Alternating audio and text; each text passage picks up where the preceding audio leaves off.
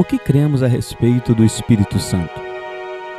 Que ele é Deus, coeterno com o Pai e o Filho, e que Deus o concede irrevogavelmente a todos que creem. João 14, 16 e 17.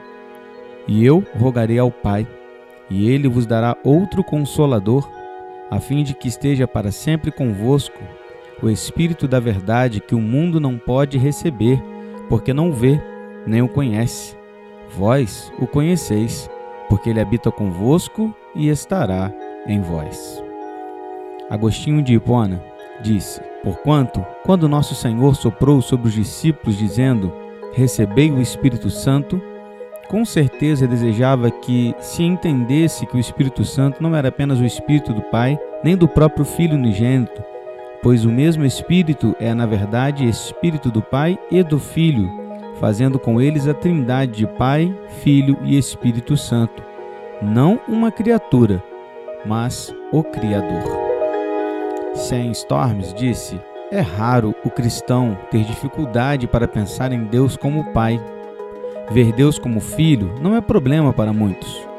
Esses nomes pessoais podem vir facilmente a nós porque nossas vidas e relacionamentos estão inescapavelmente interligados com pais e filhos aqui na Terra. Mas, com frequência, Deus como Espírito Santo é uma pergunta diferente. Gordon Fee conta de um de seus alunos que comentou: Deus Pai faz perfeito sentido para mim, e Deus Filho eu consigo entender mas o Espírito Santo é um borrão cinzento e oblongo. Como isso é diferente do que lemos nas Escrituras? Ali vemos que o Espírito Santo não é a terceira categoria na divindade, mas coigual e coeterno com o Pai e o Filho, compartilhando com eles toda a glória, toda a honra devida ao nosso Deus Trino. O Espírito Santo não é um poder impessoal ou uma energia etérea ou abstrata, o espírito é pessoal em todos os sentidos do termo. Ele tem uma mente e pensa. Ele é capaz de experimentar afetos e sentimentos profundos. O espírito tem vontade e faz escolhas quanto ao que é melhor para o povo de Deus e o que mais glorificará o Filho.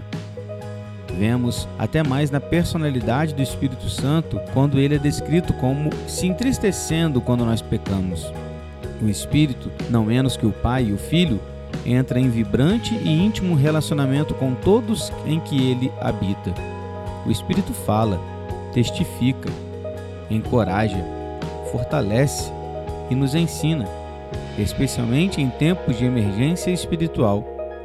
Que o Espírito é pessoal, isso se vê porque é possível mentir para ele, insultá-lo e até blasfemá-lo. Acima de tudo, o Espírito Santo é o Espírito de Cristo. Seu papel principal em nós, o templo de Deus em que ele habita, é direcionado ao outro, orientado ao outro, enquanto ele ministra conduzindo nossa atenção à pessoa de Cristo para despertar em nós afeto de coração e devoção ao Salvador.